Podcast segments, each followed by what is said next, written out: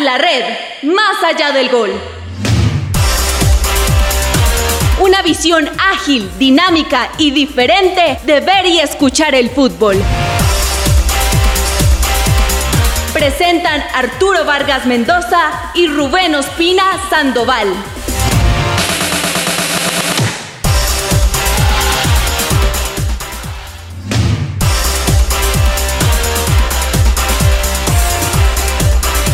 Hola, hola, hola, hola, hola, hola. ¿Qué tal? ¿Qué tal, queridos amigos? Aquí estamos, señoras y señores. Sean todos ustedes bienvenidos a este episodio 21 de Tras la Red Más Allá del Gol. Don Rubén Ospina Sandoval siempre me acompaña ahora en este programa número 21. Don Rubencho, bienvenido. Buenas tardes. Señor Arturo Vargas Mendoza, con los muy buenos días, buenas tardes, buenas noches para usted y la gentil audiencia de Tras la Red. Oye, hay mucho por decir, ¿no? 21 Mm. programas. Sí. Y bueno, Colombia no tiene 21 puntos todavía, pero Eh. esperamos llegar a esa cifra pronto, la verdad, porque Eh, la cifra hoy en día usted me dirá, para clasificar directo, Sí. 28 más goles a favor, ¿correcto? Eh, yo lo pondría más bajo. Yo lo pondría más Para bajo. clasificar directo, Sí. Sí, sí, sí. Y ahorita, y ahorita hacemos el análisis de las tablas. bueno, yo, las, las viejeras la viejera, sí. y, y- y hacemos el análisis con las tablas en la mano. Entendido, señor, muy bien. No las de multiplicar, sino las de las eliminatorias pasadas. Porque ahora sí nos va a, tener- hay, que sacar, hay que sacar las tablas, el abaco, la calculadora, todo eso téngalo ahí a partir de hoy, señor. Sí, señor, sí, señor. Hasta las de, de- de ese, de ese calibre. Bueno, joven, antes que hablemos de la eliminatoria y, y- y de las de las de los dolorosos, hablemos de la de los gozosos. Hablemos de la Copa Libertadores femenina porque se jugó el partido o se jugaron los partidos por la tercera jornada durante esta semana. El pasado 9 de noviembre, día martes, se jugó el partido por el grupo A, el grupo donde está Santa Fe frente al cuadro de Ferroviaria, partido que terminó 0 por 0, un partido en donde terminó expulsada la jugadora Muñoz del equipo de Santa Fe, Joanis Muñoz, la, la colombiana Joanis Muñoz, terminó expulsada, un partido 0-0, un partido muy parejo, que en algunas partes del encuentro dio la sensación de que Santa Fe podía ganarlo, sobre todo en el final, con el ataque de Joemar Guarecuco, una jugadora que es eh, sencillamente, para mí, una de las mejores delanteras de la liga colombiana, de la liga femenina, y, una, una selección, iba a decir, un Santa Fe que, es un equipo muy sólido en el terreno de juego, las, las jugadoras del equipo de Santa Fe juegan muy bien y no se amilanaron ante Ferroviaria, un equipo que también peleaba el liderato del grupo. Al final, Ferroviaria se queda por diferencia de goles, apenas por un gol, se queda con el primer lugar del grupo. Tenía que Santa Fe por lo menos eh, ganar el partido para poderse quedar con la distinción del primer lugar, pero de todas maneras el equipo santafereño clasifica a la fase de cuartos de final y le toca jugar contra el ganador del grupo B, que en este caso es el equipo de Kinderman Abaí, también Mm. brasileño. Sí, la señor. idea, pues la idea era jugar con Cerro Porteño, que la verdad perdió en el último partido y de pronto era un equipo más cómodo para Independiente Santa Fe, Sí. pero eh, le correspondió, por apenas un gol, le correspondió jugar contra el equipo de Kinderman Abaí.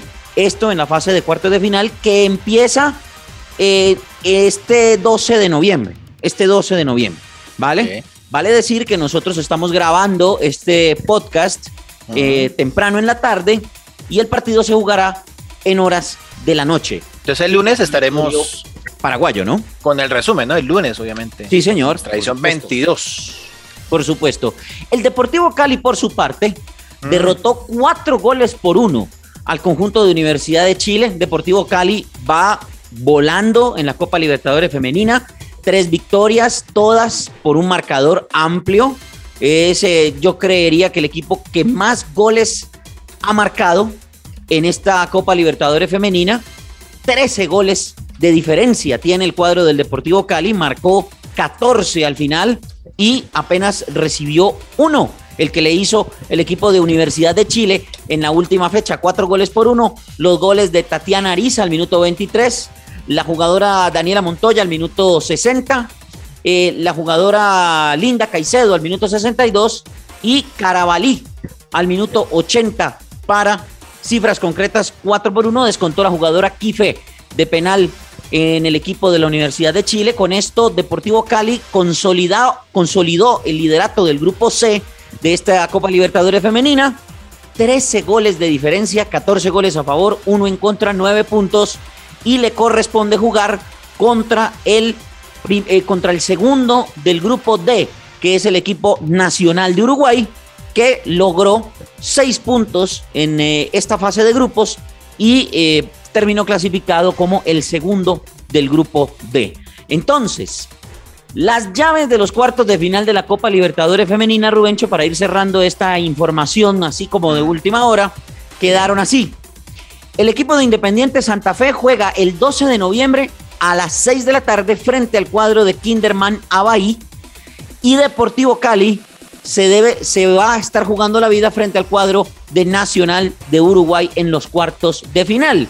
Por su parte, Ferroviaria de Brasil y Cerro Porteño definen la otra llave y los ganadores, o mejor dicho, el ganador de ese partido va a jugar contra Santa Fe, puede repetir Santa Fe contra el equipo de Ferroviaria, mientras que el eh, sábado 13 de noviembre jugarán Deportivo Cali contra Nacional, ya lo decíamos, y el equipo de Corinthians contra Alianza Lima de Perú, Corinthians de Brasil. Los ganadores se enfrentan en las semifinales que se jugarán lunes 14 y martes 15 de noviembre. Y toda la información, por supuesto, Rubencho, la tendremos en el próximo episodio de Tras la Red, más allá del gol.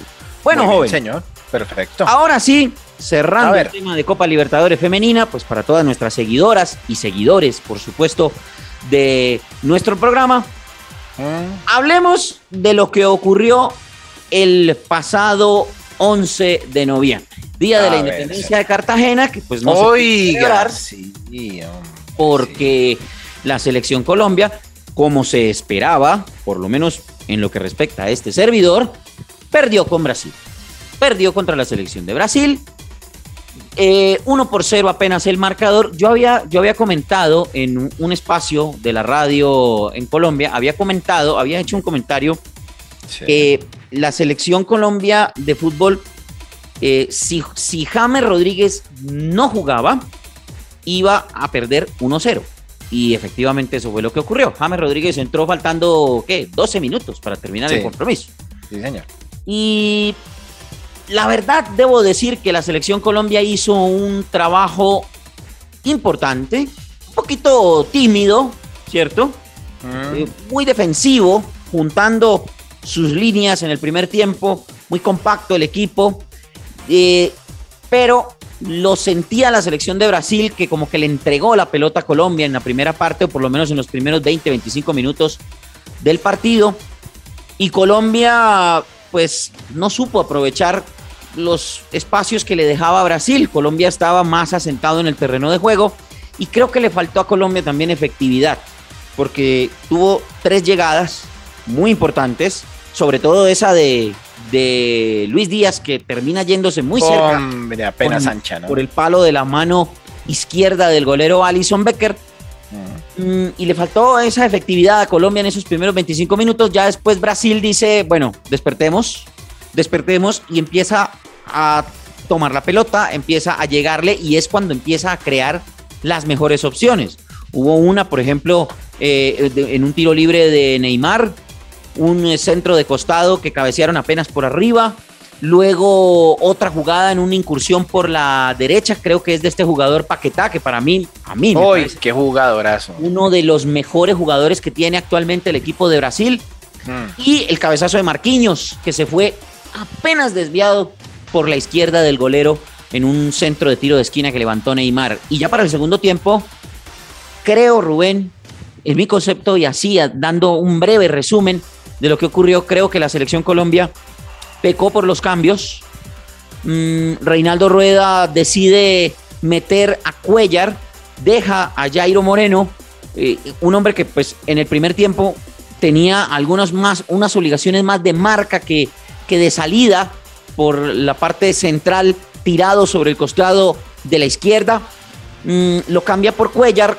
Cuellar de pronto es un jugador más lento, es un jugador más para la marca, Y, ahí pues eh, eh, Brasil nos pone a Vinicius y nos saca, nos, nos interioriza a Danilo y saca a Paquetá por ese costado. Y ahí es donde empiezan, me parece a mí, los problemas para la selección Colombia, porque Neymar empieza a jugar más suelto en la mm. mitad, empieza a repartir más juego. Lo de Neymar lo vamos a hablar aparte, Rubencho, porque la verdad, yo sigo insistiendo que Neymar eh, si Neymar no jugara en esta selección Brasil, no pasaría nada, no cambiaría nada. Esta selección con Neymar o sin Neymar realmente es muy poderosa, es muy buena. Eh, pero Neymar dejó de jugar al fútbol. Se dedicó a, provocar, se dedicó a, pechar a los árbitros, se dedicó a discutir y, se dedicó a hacer un trabajo psicológico, a sacar a los jugadores rivales de, de la, de comodidad, a incomodarlos en el terreno de juego y empezó a meterlos en su propio juego de discusión, de, tirarse al piso, de hacer show. Y ese es el trabajo de él ahora, en esta selección de Brasil. Porque a, pesar de que hace la pared y sirve de pivot para meter el pase a Paquetá, que termina siendo el gol que le da la victoria a Brasil, mmm, Creo que lo de Neymar no pasó más por más de ser el, provocador, el peleón, el bully, eh, en fin. No, no sé, Rubencho, usted que, que esta es mi versión breve del resumen del partido. Y luego, pues, faltando 10, 12 minutos, meten a James Rodríguez y James Rodríguez, pues sí la tocó, hizo por ahí un taquito en la mitad del campo que pues al final de cuentas, pues sí, chévere para el espectáculo y todos aplauden y oh, James, eres el dios. Eh, pero nada más, no hizo nada más. Igual, Bien. igual, Rubencho, permítame ahí aclarar una cosa. Igual Rueda le sacó a los posibles socios a James. Sacó a Luis Díaz, sacó a Dubán.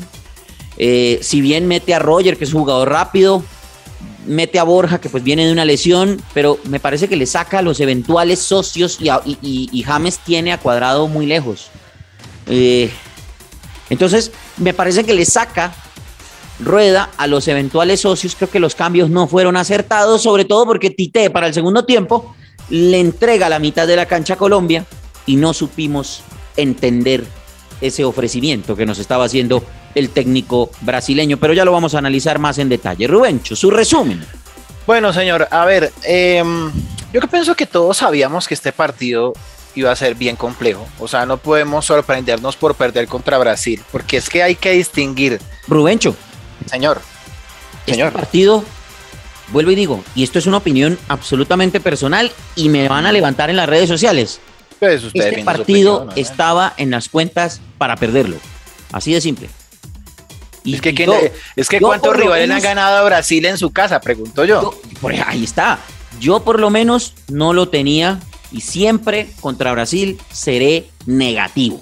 Usted revisa Usted revisa la casilla de partidos perdidos y usted se encuentra cero. Correcto.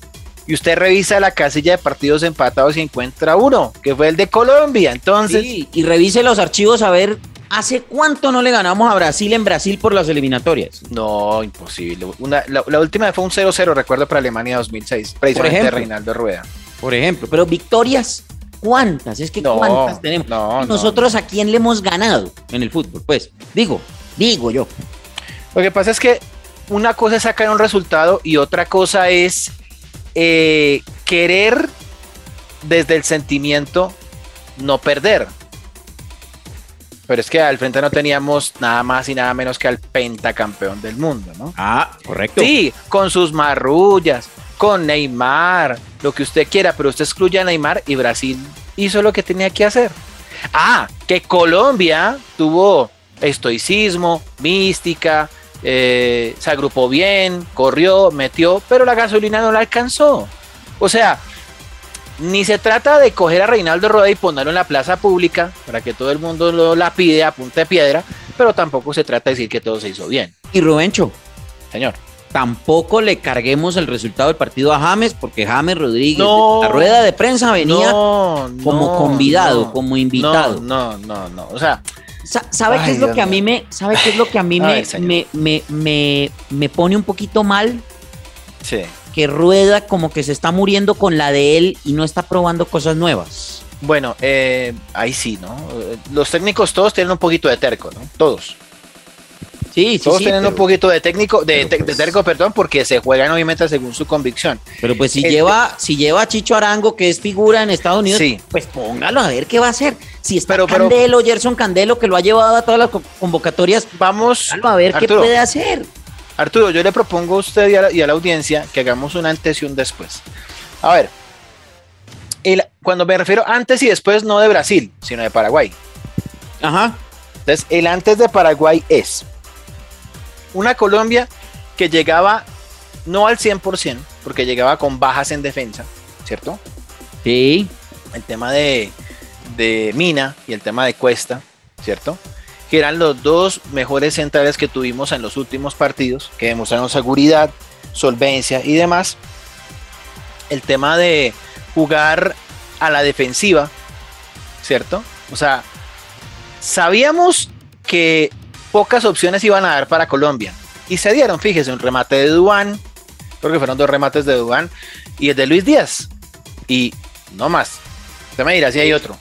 Pues el de Wilmar Barrios, Ah, el de Wilmar Barrios y al arranque, sí, tiene toda Sí. la razón. Wilmar Barrios, eh, Duan Zapata y Luis Díaz y para de contar.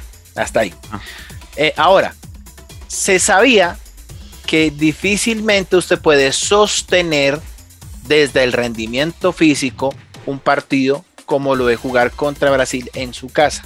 No estamos sacando ni mucho menos la, la ¿cómo se llama? La, la, la, el paraguas, pues. No, aquí estamos diciendo realidades. Ahora, eh, que Reinaldo Rueda sí hace algunos cambios que en principio no se entienden, está perfecto. Eh, el tema cuál es que hay bajas sensibles para el juego con Paraguay, por ejemplo Wilmar Barrios. Y usted quita a Wilmar Barrios de la nómina y qué volante neto de marca le queda a Colombia. Ninguno. y es que la, la amarilla de Barrios, eh, a mí me parece que es imprudencia del jugador. Recuerde usted que es una falta casi en la media luna, un poquitico más adelante de la media luna. Barrios se tira imprudentemente, Neibar pasa y. Barrios con el cuerpo, con el cuerpo lo tropieza. No, no, no. Lo, lo- lo- lo- lo- bueno, es, digamos lo que una cosa es el rendimiento de Colombia y otra cosa es los aditamentos del juego. No vamos a decir que por Neymar perdió Colombia. No. No, No vamos a decir que por. No, no, Ah. en mi caso. No vamos a decir que por árbitro perdió Colombia. No. corre, corre. Ay, para allá, No, allá iba. no, Para allá iba. porque es que he escuchado a algunos chauvinistas, porque es que son, no son más, son chauvinistas que están diciendo es que ese árbitro eh, debió echar a Neymar, es que cómo se deja pechar de Neymar, es que cómo se deja manosear de... No, es que una cosa es Neymar y el señor Hombre. y el señor juez y otra cosa es que Colombia no supo sostenerse en el segundo tiempo porque se le acabó la gasolina, porque Sí. descuidó marcas y demás. Sí, a mí lo único que me causa suspicacia, Rubencho, del árbitro es que sea chileno. Sí, es que para eso es a lo que yo voy, Arturo. O sea, cuando, cuando hay este tipo de situaciones que involucran a segundos, bueno, a terceros en este caso, es muy riesgoso, porque ya se empieza a parcializar el trabajo arbitral, ¿cierto? Entonces, ese, ese tipo de situaciones es, es riesgoso desde la imparcialidad, ¿cierto? Desde la justicia para tirios y troyanos, como yo suelo decir, ¿no? Para locales y para visitantes, que es lo que se supone que tiene que hacer un juez, ¿no?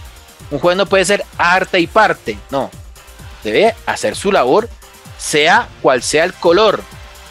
No, porque entonces, ¿qué, qué sentido tiene poner un árbitro de fútbol en un partido? Porque igual pues no va a tener la misma, no va a ejercer su labor desde la equidad, sino desde la imposición e inclusive desde la amenaza, porque lo que hizo Neymar claramente es, es reprobable. Ahora, eso no puede ir conectado al rendimiento de Colombia, no, que sí, Colombia les hace falta un líder, sí. Este partido nos demostró, señor Vargas y audiencia, que Colombia carece de liderazgo. No, y el líder, y el líder se lesionó. Cuando, y cuando hablo de liderazgo, no hablo de quién bravee o quién grite, no, quien imponga es a decir, hey, yo aquí estoy, aquí está mi equipo, momento. O sea, Y que aplauda y que pida la pelota y que los mueva. sí, y que, que llame, que, lo- que, que- que les mueva el amor propio, ¿cierto? Sí, sí, y que también le haga sentir al juez, porque mire, podemos decir todo lo que usted quiere Neymar, pero Neymar es un gran influenciador. Claro. Influenciador, ¿no? Negativo, sí, pero influenció. Mire que escuché, escuché en la transmisión, eh, en la transmisión oficial a Javier Hernández Bonet que decía memorando de Neymar al árbitro. ¿Nosotros tuvimos eso? No lo tenemos. No lo Por tenemos. Terminaron, terminaron dándole a la palmadita a Neymar, llamándolo, o sea, eh, si me entiendes, no tenemos como esa, comillas, rebeldía deportiva. No, espere, yo soy Colombia.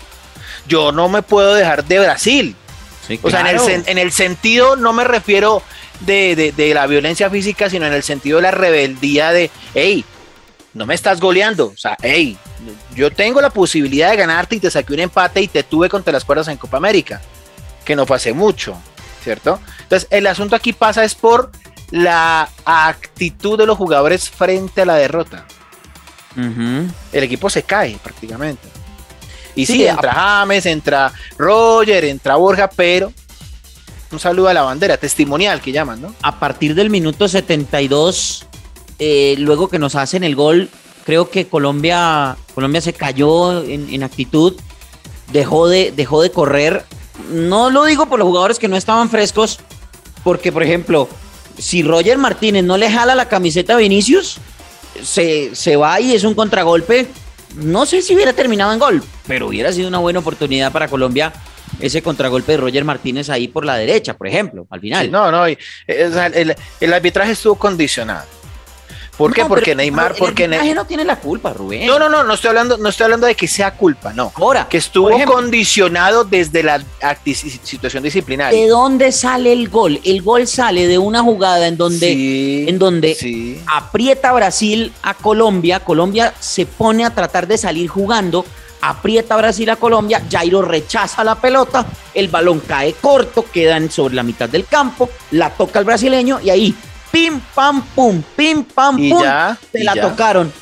De- salen hacia la derecha con Danilo, Danilo interioriza, mete el pase al medio, la toca Neymar de toquecito, pim, de una con el borde interno, pase milimétrico de crack, porque pues eso no lo podemos desconocer de Neymar.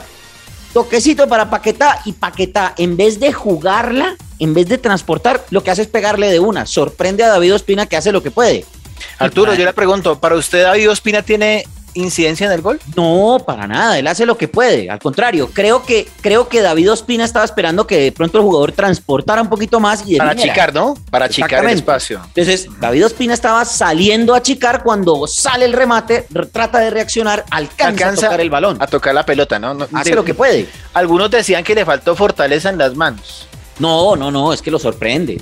Que lo sorprende. Se lo digo yo que yo toco. Usted por eso, yo le pregunto a usted que estuvo bajo los palos. ¿no? Claro, porque, porque el tipo Paquetá, es que, es que ahí es donde está la calidad de Paquetá.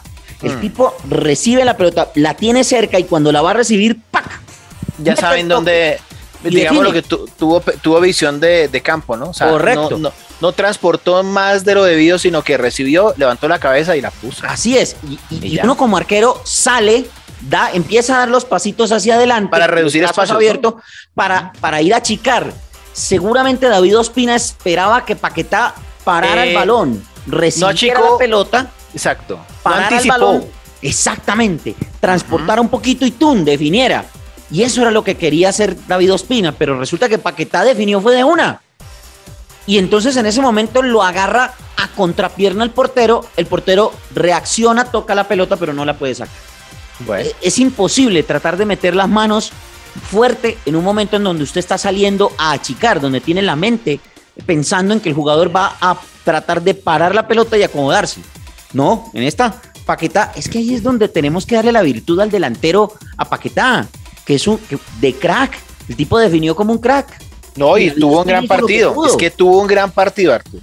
Sí. Tuvo un muy buen partido este muchacho Paqueta. Bueno, la selección Colombia entonces comunica en los últimos minutos la eh, famosa palabra aquella, ¿no? Desconvocatoria de Mm. Wilmar Barrios y de Johan Mojica por Claro. acumulación de amarillas. Por supuesto. En este caso, en el partido contra Brasil. Eh, y no puede más baja a la alguien. primera que la segunda. Mm, No puede traer a alguien. Es que ya serían tres bajas, ¿no? La de Eso. Falcao y el esas- defensa central dos. que nos falta, ¿qué? ¿Lucumí? Bueno, acuérdese, acuerde, usted que eh, en el caso de lateral izquierdo, pues va a quedar obviamente Jairo Moreno por necesidad. Aunque Rueda, digamos, lo, colocó como volante de primera línea, que no lo hizo mal, lo hizo bien, pienso. Uno de los poquitos que se salva eh, al lado de, al lado de, Barrios, como siempre, que hace su labor, que también se ganó una amarilla porque se le estaba yendo en este caso el, el jugador brasilero. Y pues también el caso de este otro eh, volante, hablo de Jefferson Lerma, que también lo hizo de forma, de forma correcta. Eh, Luis Díaz haciendo lo que puede, guerreando, luchando. Un cuadrado que la verdad le digo algo, está incurriendo mucho en abrir los brazos.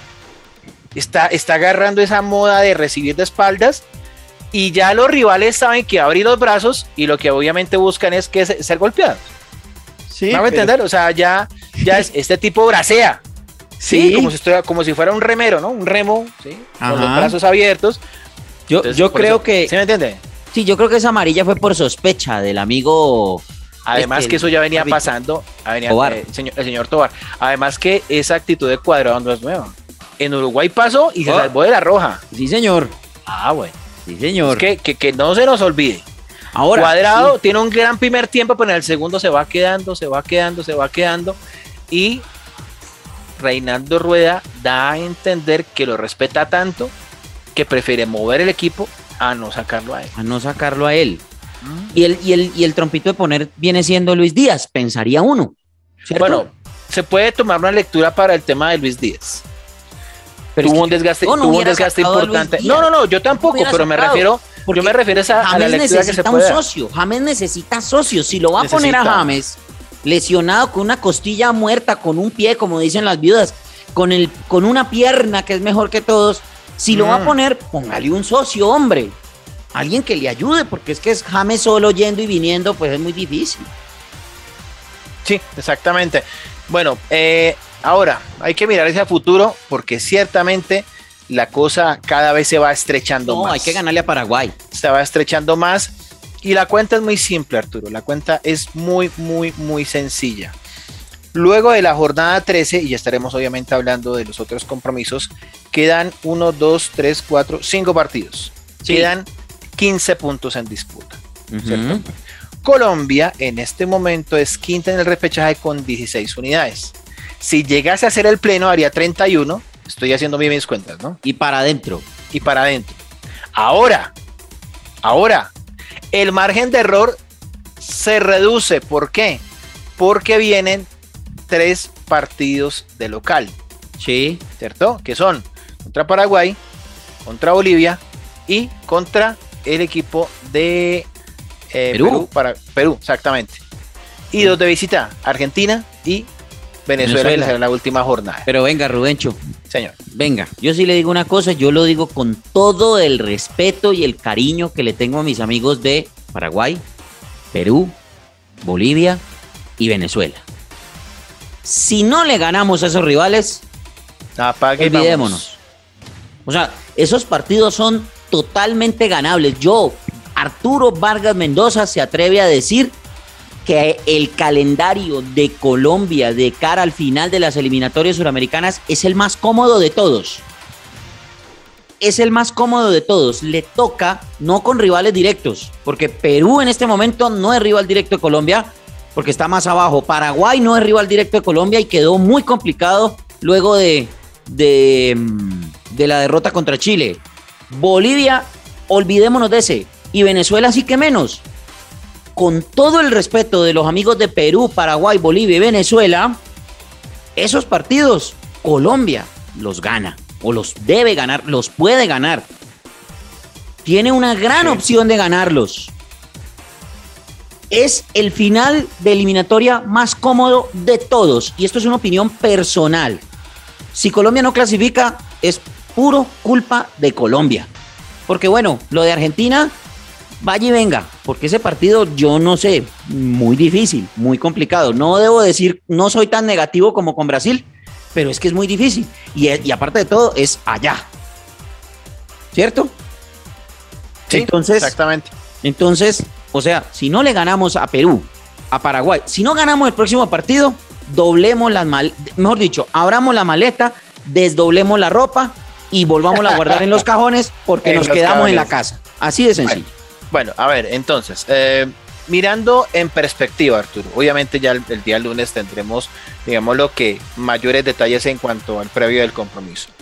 No va a estar eh, los dos ausentes, obviamente el caso de Mojica y el caso de, de Barrios.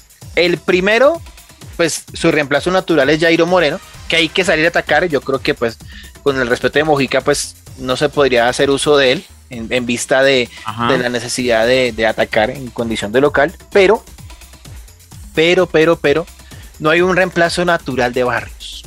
Sí. Y eso, y eso es grave. Y eso es grave, ¿por qué? Porque usted revisa la nómina de convocados y no encuentra un solo volante de marca fijo.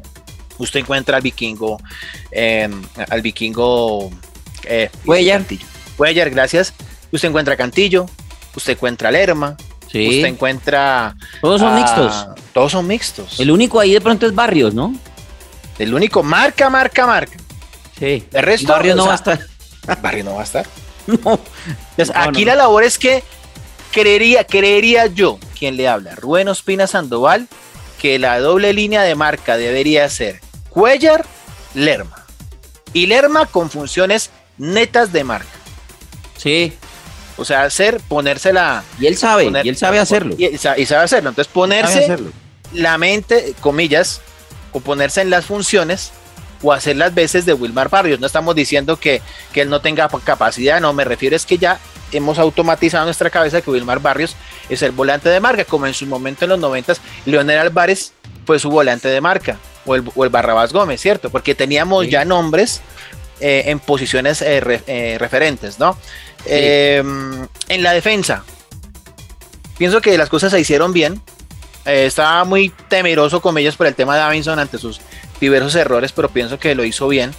Eh, el tema también de, de- del otro defensor de Tecillo también creo que lo hizo bien. Sí. Muñoz, como siempre, o sea, esa línea, esa sería como para mí mi línea defensiva. Eh, y de ahí para adelante, Arturo, hay que poner todo lo disponible. No estoy diciendo que poner a James sea la salvación, no, pero hay que poner lo mejor que tenemos. No hay nada Claro, que por Porque supuesto. no hay mañana, no hay mañana. Ahora, yo a mí me da buenas sensaciones lo que se jugó en el primer tiempo contra Brasil, me da muy buenas sensaciones. Y creo que para estos partidos que vienen contra los que están más abajo que nosotros, creo que creo que está el camino allanado. Depende de Colombia, depende de Colombia. Porque y vuelvo y digo y lo repito y lo reitero con todo el respeto, pero a Paraguay le ganamos. Después del partido de Chile, a Paraguay le ganamos. A Perú le ganamos, aunque le ganó holgadamente a Bolivia, imagínense. A Bolivia le ganamos, imposible, pues. No, pero, es que si no, pero es que si no le ganamos a. eh, Bueno, hay que decir que Perú No. re- revivió, ¿no? Chile revive. Entonces se Sí, volvió pero- un pero- trancón. Pero, es que, pero es que Perú, Perú es un equipo que va muy abajo de nosotros eh, en, la tabla. pero, está pero séptimo. por dos, pero, pero por dos puntos, Arturo. Es un equipo que tiene menos seis de diferencia de gol. Yo pienso que todo está en la casa. O sea, todo está en la casa. Todo está en la casa. Por supuesto. Si Colombia, si Colombia hace sus nueve puntos en casa, Todo está en la casa y cuenta el partido de Venezuela. Es que Venezuela Estaría- es el último de la tabla. Yo, no yo sé, no quiero, o sea, es que la verdad se lo confieso, yo no quiero llegar a la última fecha pura. bueno, ¿Qué quiere, qué quiere que le diga? sí, pues Venezuela complica y todo, porque ellos se juegan a muerte contra Colombia. Pero Porque es su clásico y es nuestro clásico. Vamos a hablarlo en plata blanca. Sí, Sí, yo no, es que vuelvo y digo, yo no es, no lo estoy diciendo por subestimar, pero creo que Colombia en este momento, en este momento y por lo que han mostrado, es que es por lo que han mostrado en esta eliminatoria. En este momento estamos para ganarle a Paraguay, estamos para ganarle a Perú, a Bolivia y a Venezuela. ¿Sabe una cosa, Arturo? Y más si son de Colombia. locales esos partidos. Si Colombia hace los nueve puntos de local, le Listo. alcanza, para, le alcanza 25 Ah, bueno, puntos. usted me preguntaba, usted me preguntaba, ya que me pregunta por eso, por las Sí. tablas, ¿cierto? Sí, a ver, Entonces, a ver, señor. Rápidamente. Para Francia 98, el cuarto, acuérdese que Brasil ya estaba clasificado, Sí, el cuarto fue Chile y clasificó con 25 puntos. buen dato. Para Buen Japón-Corea 2002, el cuarto, en esa sí se jugaba, sí estaba Brasil, eh, Brasil clasificó de tercero, imagínense, Argentina clasificó primero. Para Japón-Corea 2002, el cuarto fue Paraguay, que clasificó con 30 puntos. El repechaje, Uruguay, que clasificó con 27. 27. Wow. Para Alemania 2006, Mm, el cuarto clasificó con 28 puntos y goles a favor. 28 puntos, imagínense. Sí, Que señor. para, mí, Por- que para mí es la cifra asegurada. porque el quinto clasificó con 25 puntos, Al repesca. Que fue Uruguay. Para Sudáfrica 2010, el cuarto fue Argentina, que clasificó con 28 puntos y más 3. Ahí. Mientras que Uruguay clasificó con 24 puntos y más 8. Apenas uno clasificó a la- al repechaje para Sudáfrica 2010. Para Brasil 2014, el cuarto, Ecuador, clasificó con 25 puntos y 4 goles de más.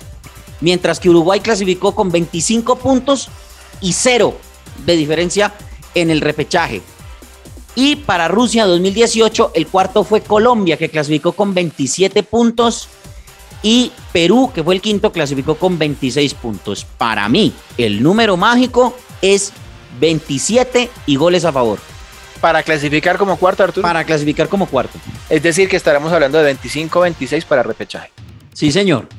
Así es. Bueno, creo que. Bueno, señor, nos eh, vamos. En, es- en ese orden de ideas, señor Vargas, se estrecha la, la- el margen, ¿no? Aún más. ¿Cómo no? Aún más. Rápidamente, resultados: Ecuador le venció 1 a 0 a Venezuela, cosa normal. Paraguay resignó posibilidades y perdió 1 por 0 con Chile. Autogol de eh, su amigo Anthony Silva. Y Perú le marcó 3 al equipo de Bolivia. Primero Brasil 34, primer clasificado para en Sudamérica para el Mundial de Qatar. Segundo Argentina 25 que juega esta tarde noche de Colombia ante Uruguay, clásico de Río de la Plata, tercero Ecuador con 20 puntos, que se acomoda de gran forma y se perfila para ser clasificación directa. Cuarto Chile con 16 puntos, ¿ah? el equipo que estaba en crisis hace, tres fechas ya está Sí. prácticamente montado, viene de tres victorias al hilo y eso obviamente se ve en la tabla. Quinto Colombia en el repechaje, 16 puntos pero con menos uno.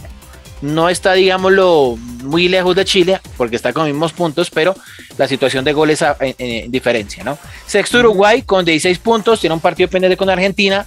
Para beneficio de Colombia, pues que eh, ojalá que pierda, pues para beneficio de Colombia estamos diciéndolo Sí.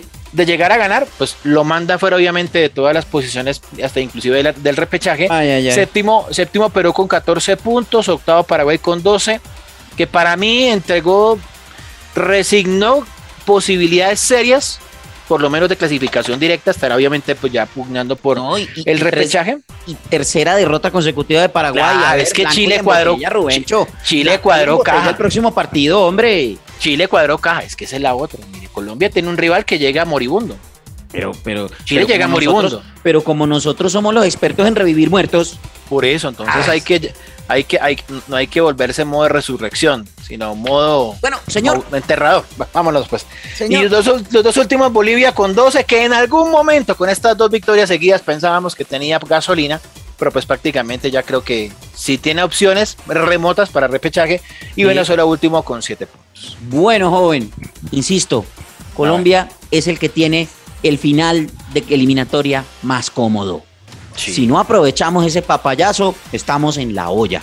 O mejor hay dicho, que, hay que no meter todo, Arturo, hay que meter todo lo que significa opciones de gol. Sí, señor. Y, y aquí, bueno, podemos discrepar, no me refiero con ustedes, sino con obviamente la, audiencia, pero hay que poner lo mejor que tenemos, esté al 500, 400, 300, 200 o 100%, Lo que sea, pero hay que ganar. hay que ganar. Esa es la nos vamos. consigna. Nos vamos, señor. Nos vamos. Muchas gracias, Rubencho. A usted, señor, por invitarme, muy amable. No se les olvide escuchar nuestro podcast en la página de YouTube tras la Red Colombia y en Mm. nuestra cuenta de Twitter arroba tras la Red Col. A Rubén Ospina lo encuentran en arroba Rubén Ospina S en Twitter y en Instagram en arroba Rubén Ospina 07. A mí me encuentran en Twitter arroba Arturo Vargas M y en Instagram arroba Arturo Vargas M82. Aquí termina el capítulo número 21. Nos veremos el próximo lunes en el capítulo número 22. Detrás la red, más allá del gol.